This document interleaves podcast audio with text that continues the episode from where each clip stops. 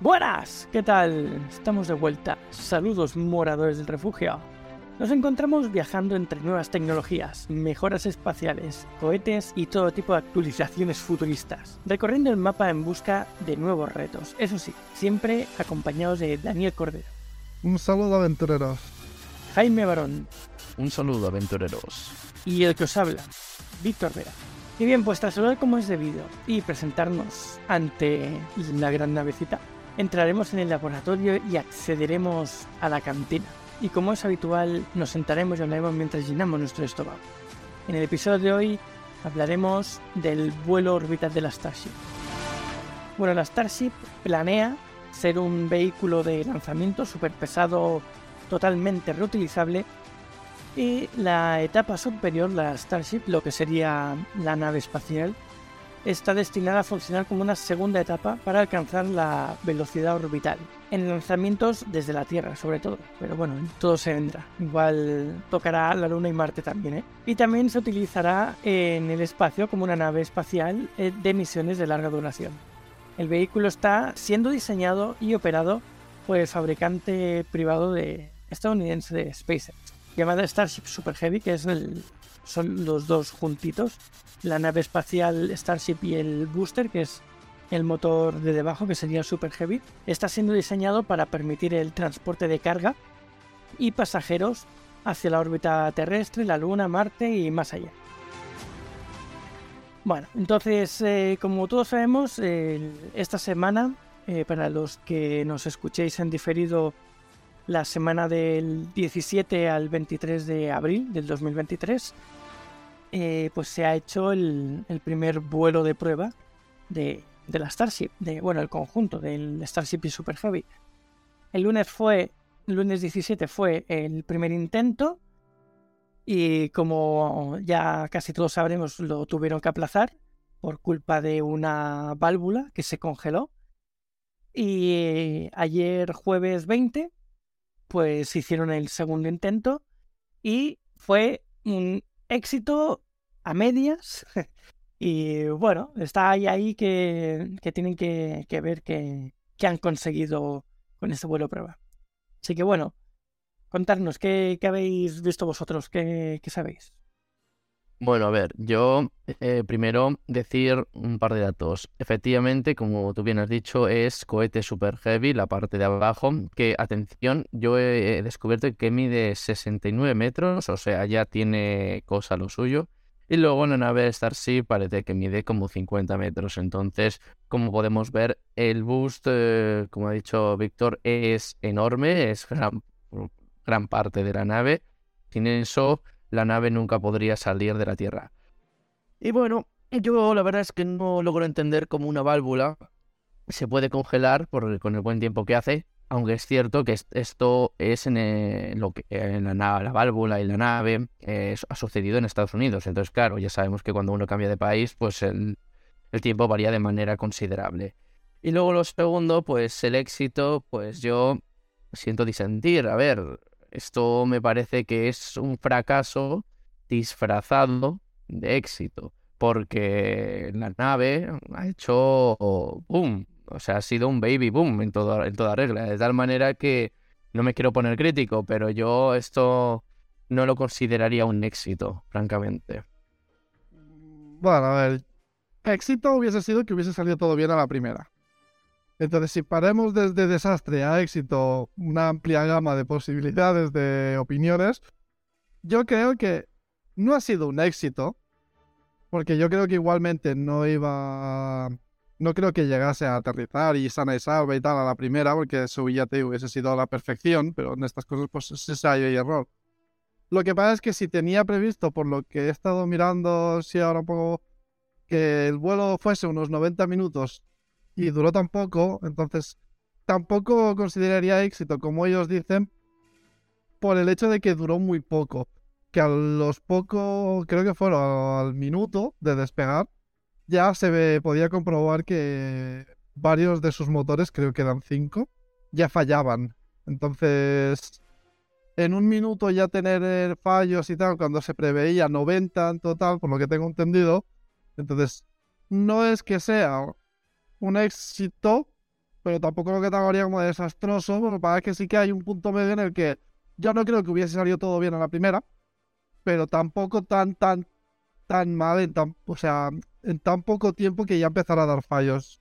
Entonces yo creo que es un punto medio. ¿Qué opináis en el chat? ¿Cómo lo habéis visto? ¿Os ha gustado? ¿Lo habéis visto bien o no? Víctor les, les acaba de pasar la bomba al pobre chat que se debe quedar diciendo, bueno, bueno, cuidadito que lo que pongamos queda por escrito, ¿no? Yo, mientras tanto, mientras escriben, debo decir que vale, que voy a modular mi tono porque efectivamente, a ver, si somos sinceros, era muy, muy, muy difícil que todo hubiera salido a la perfección. Hay que tener en cuenta que este cohete es el más grande de todos y, eso complica las cosas a la hora de hacer cálculos. Ya sabemos que cuanto mayor es la masa, pues eh, implica mayor dificultad a la hora de salir de la órbita terrestre. Y segunda cosa que iba a decir ellos no tenían eh, muchas esperanzas en lo que se refiere a que saliera todo bien, que saliera todo perfecto. Eh, de tal manera que entiendo su punto de vista porque a lo mejor ellos ni siquiera esperaban que despegase. Sin embargo, efectivamente la nave despegó y vamos, alzó muchísimo antes de que aquello hiciera explosión.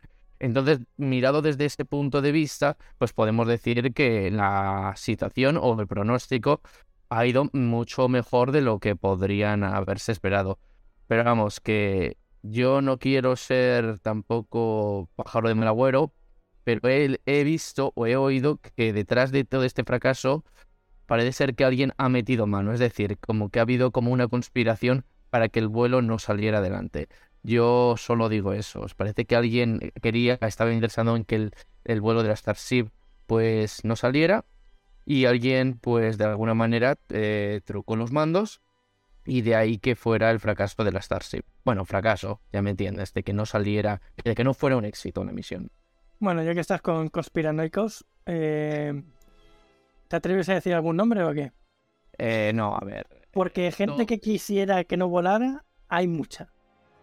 A ver, yo lo máximo que he llegado a descubrir es que en el sitio donde he mirado, dicen que podrían estar los de siempre, ¿no? Los rusos o los chinos. Entonces, nombres, nombres, no, no te puedo decir, pero que si nos ponemos en plan Sherlock Holmes, yo creo que cuando decimos rusos, pues todo el mundo sabe a quién nos referimos, ¿no?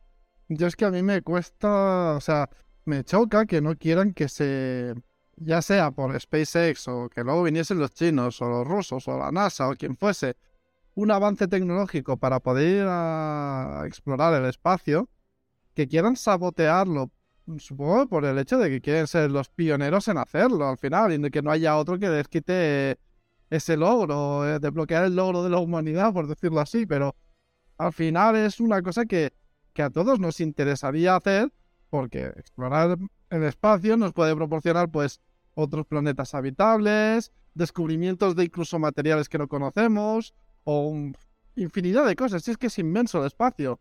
Entonces, querer sabotear eso me cuesta creer que haya alguien que realmente, solo por el hecho de sacarse el logro y llevarse eso, lo quiera hacer. Que luego habrán intereses económicos, evidentemente, pero al final es una cosa que como humanidad nos interesa, pues eso, llegar a más allá de este planeta, explorar. Sí, yo creo que. Yo creo que sí, no tiene por qué. O sea, seguro que hay alguien que quiere que no pase y. y meta mano. Eso no, me extrañaría, vamos. Pero es que la verdad es que los chinos son el, la siguiente potencia después de Starship, o sea, después de SpaceX, el lanzamiento de cohetes. Eh, van, van a la zaga los dos. Entonces, claro, China como país que vaya por detrás de una empresa privada, vale que la empresa es estadounidense, pero bueno, no deja de ser una empresa privada, no es la NASA, que la NASA sería el homólogo de, de, la, de esto China, pero bueno, el tema es que, claro, eh, hay varias teorías y varias cosas que dicen sobre los chinos en la luna y bueno, hay un montón de cositas que, que nos podría indicar que podría eso ser pero vamos, va a ser como todo, nunca se va a saber ah, hasta que alguien lo destape y aún destapándolo habrá muchas dudas y que no sean manipulaciones y demás. Así que va a ser difícil saber eso. Si te presentan un documento que parezca que es real, han descubierto y tal, los otros van a desmentir que ese documento es falso y al final pues esto siempre va a ser una guerra de, de si es verdad o es mentira. De todos modos, igualmente, lo que comentábamos al principio, yo no creo que igualmente hubiese funcionado a la perfección, que hubiese alzado el vuelo y todo lo que tenían previsto, cómo funcionase y demás, no lo creo. Creo que sí que quizás esperabas un poquito más, yo no creo que esperasen que, eh, que ni despegase, que si no ya, vamos, no habrían hecho tantas pruebas antes de. Yo creo que el despegue sí que creo que lo tendrían medio. Pero quizá algunos minutos más, alguna cosita más sí que tenían intención de. Pero bueno, al final, por lo que han dicho ellos, están satisfechos, con todo esto han recaptado mucha información y han podido preparar, van a poder prepararse para el siguiente intento. Mm. Bueno, el... Sí. Nada, simplemente era, a ver, todo esto se basa en prueba y error. Eh, ya sabemos que la humanidad pues se pasa en eso. Eh, una vez que hacemos un intento, pues cogemos y está claro que es muy difícil que todo salga a la primera. Y una vez que cometemos el error, pues anotamos los fallos para que el segundo salga mejor y así sucesivamente hasta que todo sale bien o lo más cercano al resultado de la perfección. Pero sí es cierto lo que he dicho antes, o lo que has dicho tú, Víctor, la competencia entre países es brutal. No olvidemos que, por ejemplo, Rusia tenía también su propio cohete espacial, tenía el N1. Esto ya fue ya en el siglo, en el siglo anterior. Entonces, pues bueno, eh, que no, que obviamente no nos vamos a poner en plan conspiranoico ni a señalar a nadie con el dedo, pero sí que me parece muy raro que esto. Yo, mira, yo lo que pensaba que iba a hacer es coger, eh, despegar y luego al cabo de un rato volver pero es que eh, lo que ha pasado es que ha estallado, entonces uno eh, se queda un poco boquiabierto. Y es lo que dice Gabrielius, ha sido, han sido unos fuegos artificiales eh, bastante espectaculares.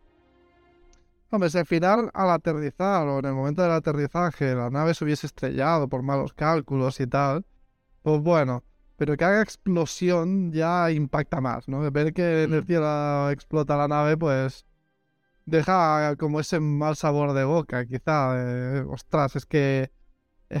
Es que no ha llegado ni a alzar el vuelo hasta donde tenía que llegar, no ha orbitado ni un poquito.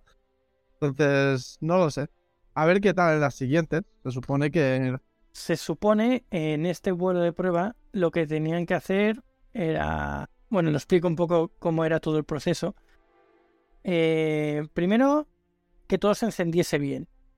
Los 33 motores de los cuales solo tres eh, no funcionaron al principio, nada más despegar, y tenían dudas de que fuese a despegar realmente, porque tenían miedo de que llegase a explotar antes de levantarse y destrozara pues la plataforma de lanzamiento, la granja de, de, contenedores estos que tienen para guardar el nitrógeno, y bueno, hiciese un destrozo en el suelo básicamente.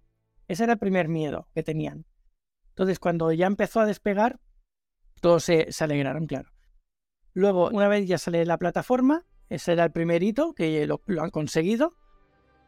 Era el Max Q, que es el momento de máxima presión aerodinámica. Y durante el proceso de salir de la plataforma hasta llegar a ese punto empezaron a fallar otros motores. Eh, creo que hasta llegar a siete motores en total apagados, o seis o siete, no me acuerdo, y, después se fueron recuperando. No acabaron los siete apagados durante todo el viaje que hubo, sino se recuperó algunos. Sí, yo por lo que he leído, cinco en total fallaron por completo. Sí. Después el Max Q también lo superaron, así que otro hito más que se metió en el bolsillo. Y después, una vez superado eso, eh, venía el, siguiente que era la separación de, las dos fases. Y ahí es donde hubo el fallo. Parece ser que con la potencia del despegue y el peso de, ambas partes, pues en el punto donde se unen, se chafó un poco. Se chafaron entre ellas. Entonces lo que hizo fue que eh, los anclajes que cogen y sueltan ambas partes pues estaban chafados también. Y en el momento de abrirse los anclajes para separarse, pues no funcionó, porque estaban, eso, estaban chafados y no, no podían funcionar correctamente. Y entonces, ¿qué pasa? Que el booster eh, tiene programado que haga una serie de movimientos para volver hacia atrás y caer eh, a dos kilómetros de la plataforma de lanzamiento en el agua. ¿Qué pasa? Que al no separarse la Starship del booster, se llevó el booster con los movimientos de vuelta, la Starship consigo. Y ahí fue donde hubo el problema. Claro, la Starship tenía que seguir volando para hacer el, vuelo orbital, pero no, no pudo porque seguía agarrado al booster y el booster se lo llevó consigo. Y una vez ahí, pues claro, ya veían que se descontrolaba porque el booster tenía una carga encima, que era la Starship, que no contaban con ella para hacer las maniobras que tenía que hacer, así que se les descontroló y esperaron al momento justo para hacerla explotar a propósito, para que no cayese encima de nada y no hiciese un destrozo más gordo. La detonaron en la zona que había con menos peligro, dentro, encima del agua. Eso es lo que ha pasado. Luego, aparte, dentro de los 90 minutos que se supone que iba a pasar, pues la Starship iba a seguir volando, iba a alcanzar el, vuelo orbital. Eh, lo que no estoy seguro es si tenía que alcanzar la órbita baja terrestre, eso no lo tengo tan claro. Y luego tenía que seguir volando hasta el Pacífico, o sea, dar casi toda la vuelta al planeta y llegar al Pacífico, a las islas de Hawái y estrellarse al norte de las islas de Hawái. Y ya ahí destrozar la nave con el impacto, o sea, no tenía ni que aterrizar. Tenía que estrellarse contra el agua y destrozarse para que nadie la pudiese recuperar. Y con el booster, que tenía que volver, igual, lo, iban a hundir eh, a dos kilómetros de la costa para que nadie la pudiese recuperar y no pudiesen copiarle la tecnología. Eso era lo que pretendían hacer y lo que al final ha acabado pasando. Bueno, esto, claro, efectivamente. Es, eh, la verdad es que el dispositivo que tienen de emergencia, eh, pues claro, no, no hay otro, ¿no? O sea, cuando ven que una cosa falla, pues entonces no me sorprende para nada que, pues que lo hagan estallar, porque si imaginemos, si no hay ese sistema de emergencia, si eso impacta a la Tierra, pues se lleva todo el mundo por delante. Entonces, pues esto no hace más otra, esto no es otro elemento que me hace sospechar que alguien haya metido mano. Y lo que tú decías antes, Dani, pues fíjate tú, a mí no me sorprende nada. El hecho de que haya gente que, a ver, que teóricamente lo lógico es que unamos fuerzas para explorar el universo, para ver qué recursos podamos aprovechar y demás.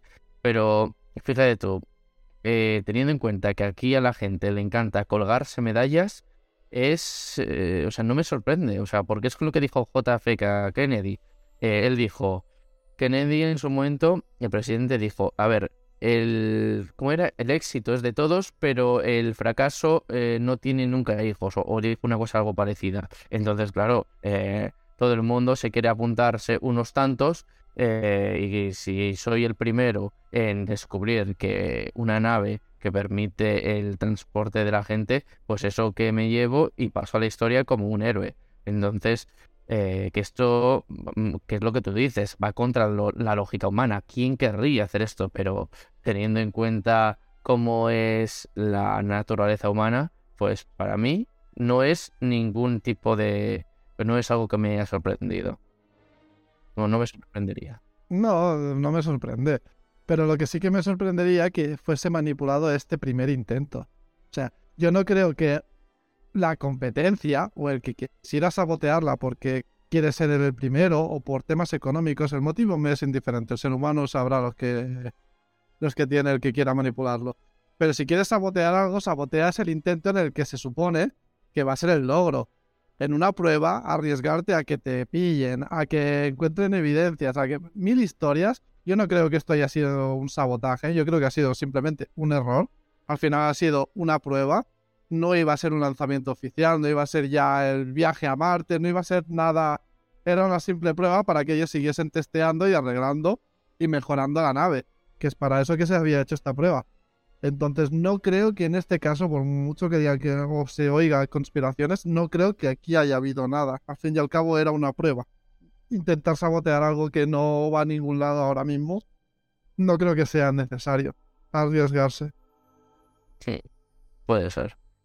Bueno, luego nos dicen por el chat, Ángel Salmón decía, ¿y nos parece que deberían primero pisar la luna nuevamente?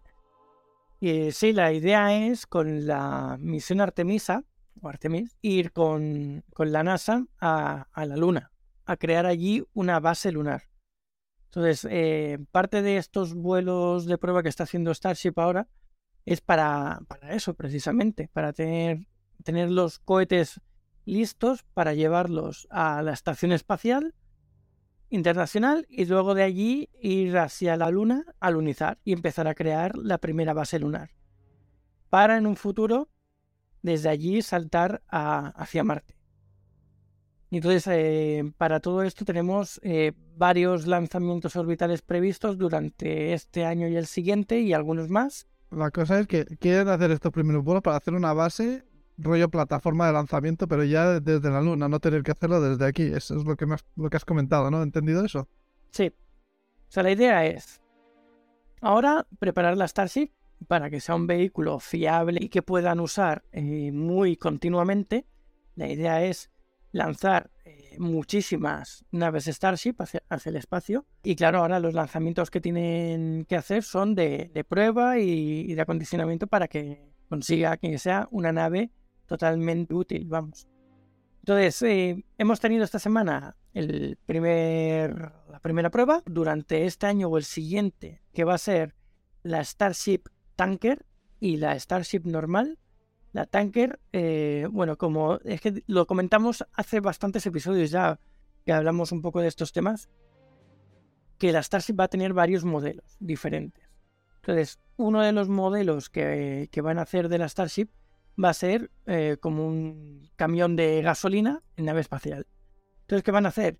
Van a lanzar este tanque de gasolina eh, al espacio y lo van a dejar allí, como si fuese una gasolinera. Entonces, los vuelos que salgan de aquí repostarán en, ese, en esa gasolinera espacial y de ahí saldrán hacia Marte o hacia donde quieran ir.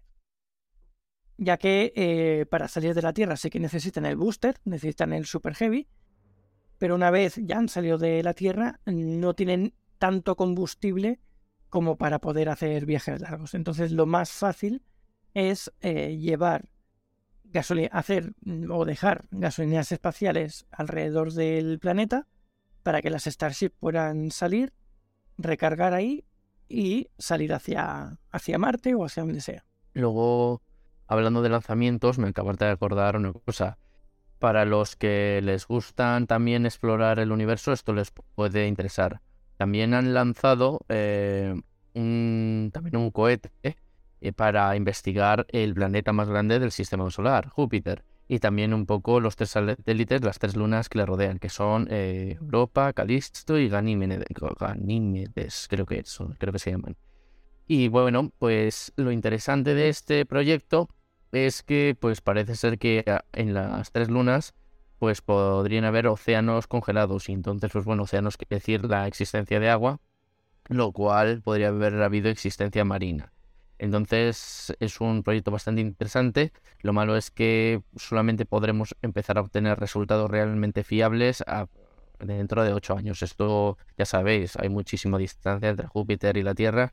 Entonces no a largo, perdón, a corto plazo no obtendremos datos, pero a largo pues ya nos irán contando poco a poco. El, lo que sí que sabemos es que de manera, o sea, de momento el estado, la nave está respondiendo, de momento, así que pues nada, tendremos que esperar a ver qué nos cuentan, qué nos cuentan nuestros expertos.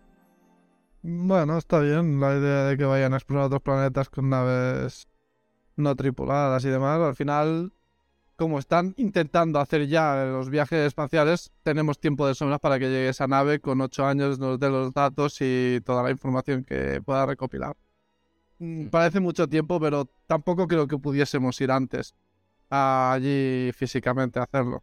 No, esto va a ser un proceso lento. Lo que, pues eso, a ver cómo también van a hacer las naves, las bases de estas, o gasolineras, como las habéis llamado, para hacerlo, porque al final hacer una base en la luna requeriría de subir un montón de materiales y un montón de cosas que, pues eso, de aquí sí que puedes hacer construcciones dentro de tu planeta porque tienes los recursos necesarios, pero allí subirlos tiene que ser un proceso bastante laborioso y no sé la capacidad de carga que puedan tener estos cohetes para cuánto están pensados y demás. No sé si hay alguna nave así que estén pensando solo para carga. Sí, sí. O sea, la idea es esa, que una vez ya tienes la gasolinera ahí arriba, eh, hay varios modelos. Está eh, la Starship de tripulada, que puede llevar hasta 100 personas. La de la gasolinera. Después está la de carga, que esa sería en principio para llevar eh, pues material pesado o incluso grúas o material de construcción. Luego está la Starship Lunar, que sería la que, la haría el descenso a la Luna con la tripulación para empezar a hacer la base lunar de, con el proyecto Artemisa. Y después está la, Starship de espacio profundo, que supongo que esta sería la que utilizarían para llegar a las lunas de, Júpiter. Entonces, eh, después, aparte de la Starship de, carga, o, sea, la de tanque de gasolina, eh, y la Starship normal, después también quieren lanzar otra Starship, que será para lanzarla hacia la Luna, según dice un periodista. Después habría otra Starship, esta de pasajeros, que la querrían hacer orbitar alrededor de la Luna. En el proyecto de Dear Moon, que este es el proyecto en el que eh, algunos de nosotros nos apuntamos para ver si nos elegían, entre ellos Alma y yo. Así que seguro que habrá mucha gente que, le sonará. Después está que no tiene fecha, una Starship Cargo, que sería la que llevaría todo el, transporte de mercancía para, para lanzar a Marte. O sea, quieren empezar ya en, pocos años a mandar material a Marte para hacer la siguiente base, eh, que será la, base marciana. Pero primero quieren ir mandando mucho material para que cuando vayan los primeros, las primeras personas, o ya esté montada gracias a robots, como hemos dicho en, otra, en otros episodios, que pueden utilizarlo tanto el propio robot de, de Tesla como los de Boston Dynamics, que ya estuvimos comentando que tenían varios modelos y hacían bastantes cositas. Y no antes del 2027 quieren enviar tripulación a Marte, o sea, ya gente a Marte. O sea que para antes del 2027 tienen que haber llegado a la Luna, estar ya creando la base lunar y empezar a mandar eh, material a Marte para que hagan la base marciana allí. Así que en pocos años, en principio, según lo, lo que dicen, va a haber bastante movimiento de cohetes. Entonces, ¿qué otro dato tenemos? Que para, para colonizar Marte decían que tenían que enviar un millón de, de personas o algo así. Entonces, eh, ¿cuántas personas necesitan para, o sea, cuántas naves necesitan para enviar un millón? Pues entre, pues hacer los cálculos, un millón entre 100, pues mira, 10.000. Todo esto tienen que hacer muchísimas, muchísimas naves espaciales, muchísimas starships para poder enviar allí tanto material y tanta gente.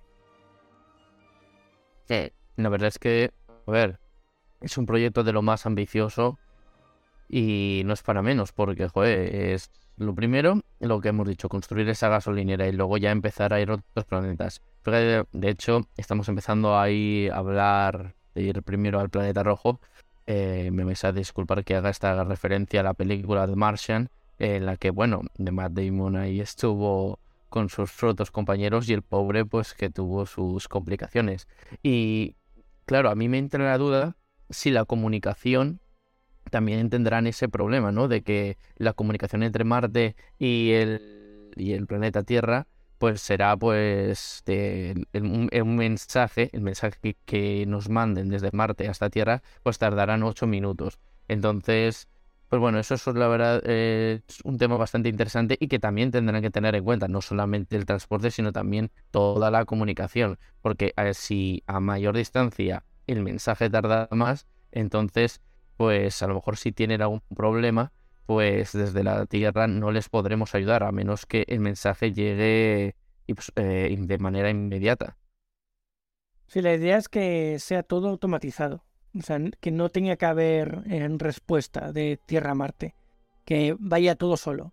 Eh, de ahí también todo lo que está haciendo Tesla con, con los coches que vayan automáticamente, que, que, sean capaces de reconocer lo que tienen delante, el terreno, todo, todos los accidentes geográficos. Entonces, eh, claro, todo esto va, va a beneficiar esta exploración espacial y exploración de otros planetas en, en suelo, en el, propio planeta en sí. Así que si envían todos estos robots, tanto los propios de Tesla como los de Boston o, cualquier otra empresa, si los equipan con toda esta tecnología que están ahora eh, pues mejorando y actualizando, pues seguramente serán capaces de hacer lo que decía, enviar, enviarlos antes de que cualquier persona llegue allí y que cuando llegue el primer vuelo eh, con, tripulantes esté todo montado o casi todo montado para que puedan estar eh, viviendo más o menos tranquilamente y seguir mejorando esa base, ¿no?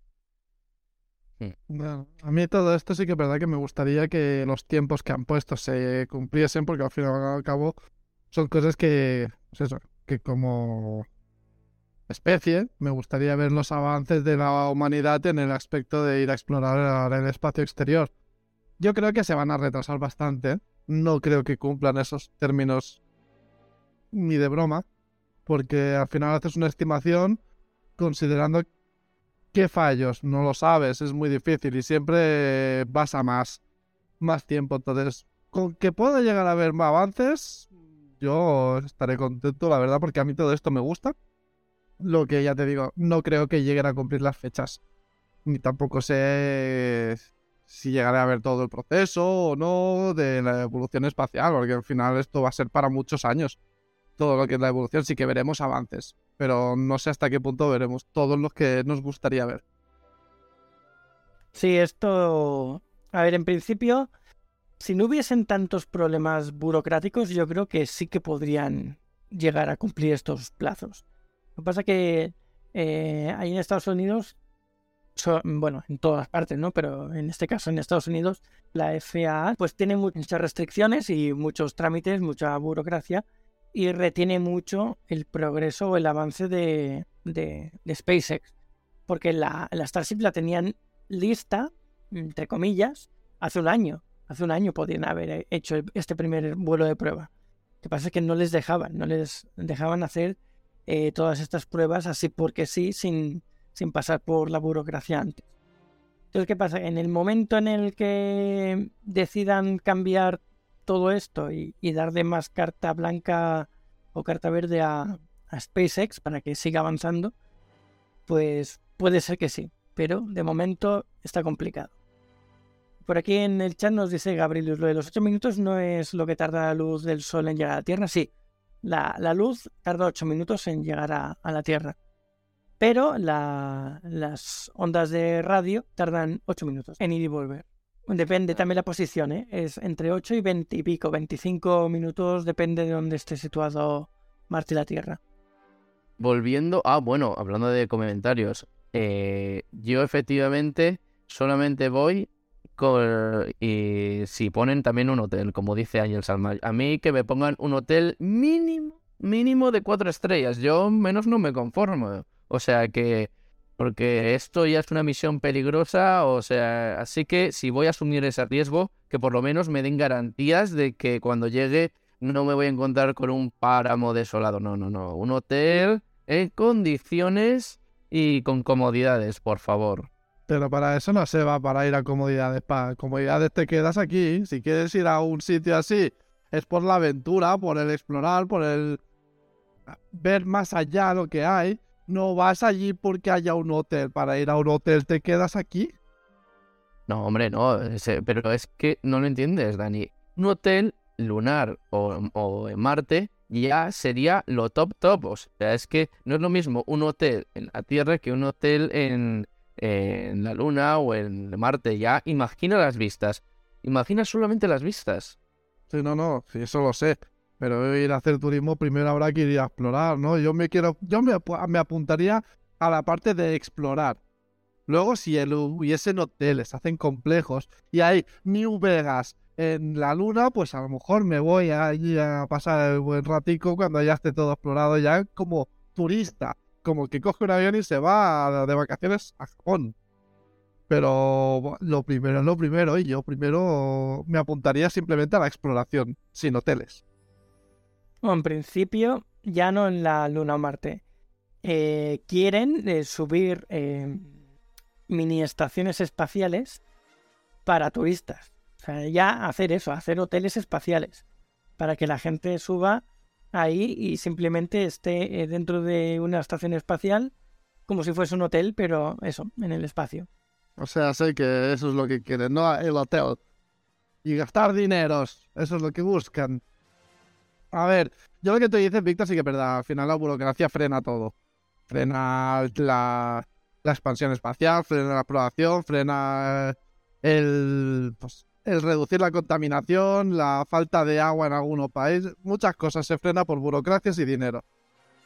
A mí me da igual que sea SpaceX, que es la que ahora está en boca de todos, o que dentro de unos años aparezca una nueva que también se dedique. La cuestión es que si invirtieran dinero, recursos y cosas a empresas que quieran hacer el tema de la investigación y exploración espacial, y luego ya expansión eh, planetaria, si, si hiciesen bases en la Luna y en Marte y Júpiter, si es lo que han ido a explorar ahora me daría igual qué empresa fuese. Ahora es porque es SpaceX la que está sonando más que otras, pero indistintamente de qué es, si no hubiesen problemas burocráticos, yo creo que incluso ya no solo SpaceX, habrían más que quisiesen intentarlo.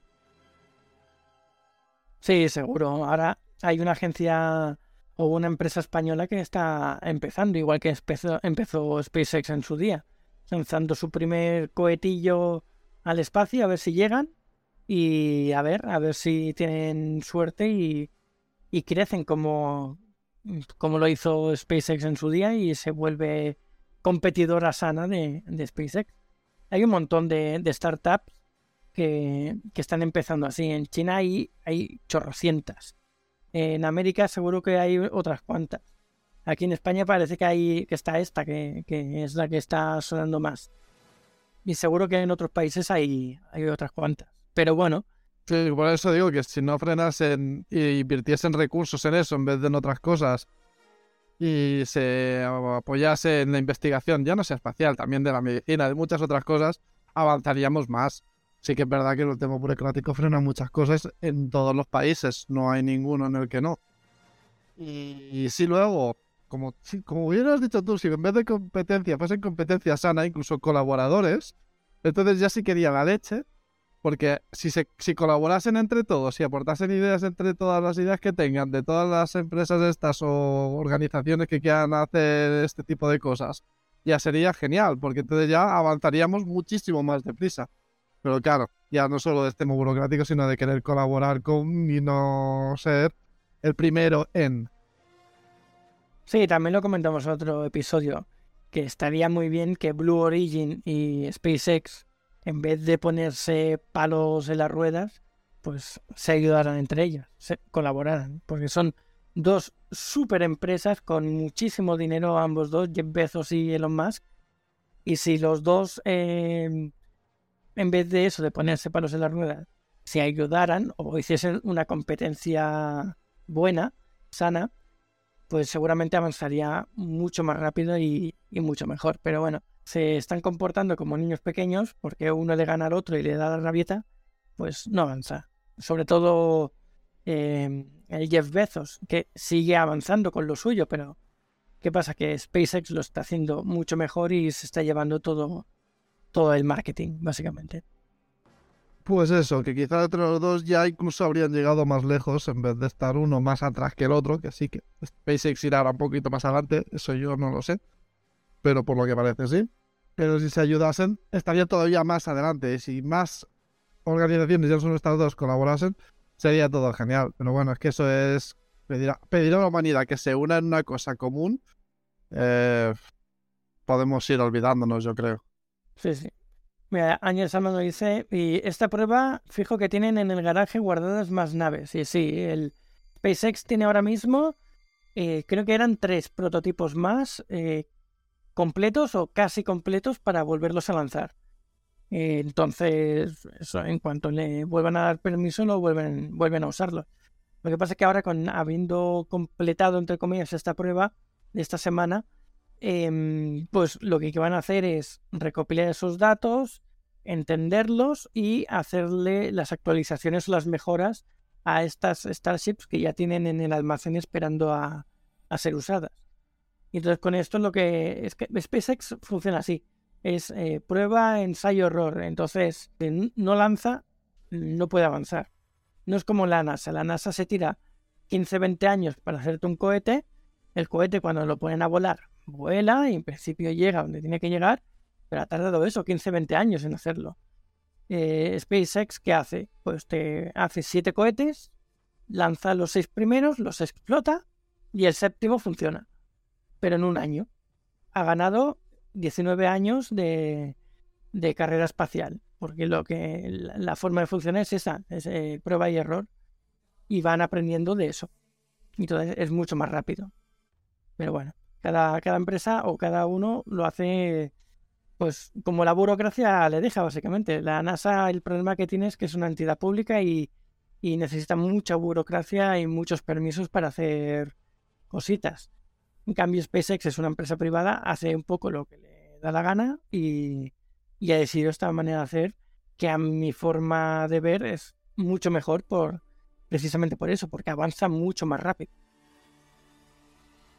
Sí, la verdad es que eso, la es que eso es una ventaja, porque si dependes del, del gobierno, te puede explotar primero la cabeza antes de conseguir tu meta.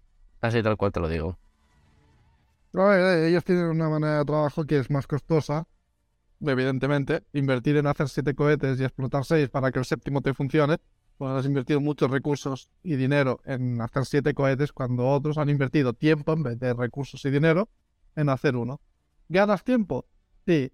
¿Gastas más recursos naturales y demás para hacer siete en vez de tal? También, y has invertido más dinero porque lo tendrán, evidentemente, si no, no lo harían. No, dinero no te creas, ¿eh?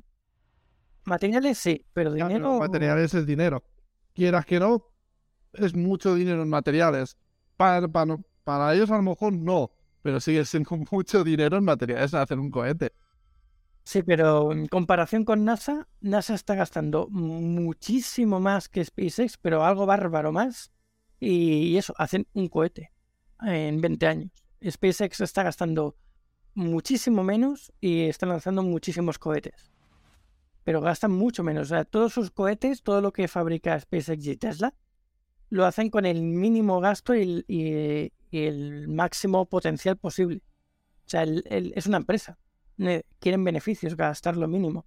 Y lo están haciendo de manera que les cuesta muy poco en comparación, claro. Este, este cohete les ha costado, bueno, este lanzamiento de prueba mm, no llega a 10 millones de dólares. Pero son 10 millones. el material gasta mucho más. Porque los, los cohetes aunque sean muy sencillos, muy simples, acaban gastando más. Pero en dinero, eh, muy poquito, en comparación con NASA, claro.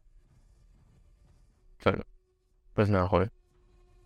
La verdad es que efectivamente buscan la eficacia y también la eficiencia. Mientras puedan reducir costes, pues eso es, lo que, es eso que se llevan.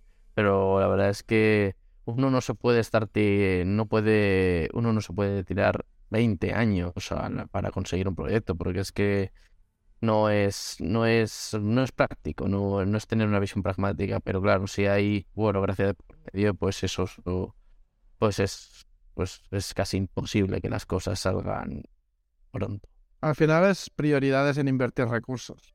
Si los gobiernos tienen prioridades en invertirlo en otras cosas, la carrera espacial no avanza. A no ser que vengan empresas privadas y quieran invertir su propio dinero en avanzar ese proyecto. Pero si es de temas públicos, mm, ah, dependerá de las prioridades que tengan en invertir el dinero, en qué proyectos quieran invertirlos. Eso yo no me meto ni me dejo de meter, pero al final es eso. Si no inviertes el dinero que tienes que invertir, no avanza el proyecto, jamás. Sí, bueno, solo mm, ve por la carretera y mira algún, alguna pancarta de estas de de cuánto dinero está gastando el gobierno en una autopista, en un puente, en un acceso nuevo a, a, un pueblo y, y, suelen poner 700 millones, 900 millones. Con 900 millones lanzas 90 cohetes de Starship actuales. De aquí a un futuro serán más baratos y podrás mandar más de 90 cohetes de estos. Así que fíjate la diferencia de, lo que puedes hacer con 900 millones, construir un, un acceso nuevo a un centro comercial, por decir algo, o lanzar 90 cohetes para exploración espacial. Entonces, ya ahí depende cómo lo veas. Prioridades. Depende de las prioridades que se tengan. Y como los que mandan son las que deciden las prioridades, pues entonces esto va así. Claro, si vienen empresas privadas, pues ahí no pueden decidir qué prioridades tienen que tener ellos. Mira, dice Aloyan Salman, no des ideas, Víctor, que hay muchas carreteras por arreglar, así que ten cuidado. Sí, no, sí, está claro que eh, hay cosas que hay que hacer, ¿no? Pero para que veáis la diferencia, ¿no? Tú cuando ves ahí 700 millones de, de euros para arreglar lo que sea, dices, joder, buen pastizal. Pero claro, cuando lo comparas con cantidad de cohetes que podrías eh, fabricar para hacer exploración espacial, pues dice, pues igual tener para hacer 90 cohetes así del tirón, igual llama más la atención, ¿no? Y tras tanta charla y llenar nuestros estómagos de deliciosa comida y bebida, abandonaremos la cantina en busca de alguna otra aventura. Pero no antes de deciros algunas de nuestras redes sociales para contactar. Y aquellos que nos escucháis en diferido, podéis escucharnos aquí en directo cada semana en nuestro Twitch, saga-galdin, eh, donde grabamos cada episodio y tenemos el chat para que nos comentéis cosas durante directo. Eh, después tenemos nuestro servidor de Discord, que es Saga Galdin, todo juntito. El Instagram de Alma es arroba alma-mínguez. El de Jaime es arroba j baron con B. Y tanto a Daniel como a mí nos podéis encontrar como Saga Galdin en todas las redes sociales. muchas gracias por escucharnos y nos vemos pronto en el siguiente programa El Refugio Aventurero. Buen viaje, aventureros. Pues muchas gracias por estar una semana más con nosotros y nos vemos en el siguiente programa Aventureros. Pues lo dicho, aventureros espaciales, muchas gracias por haber estado ahí y nos veremos ya en el cohete definitivo. Esperemos que no haga boom. Sí.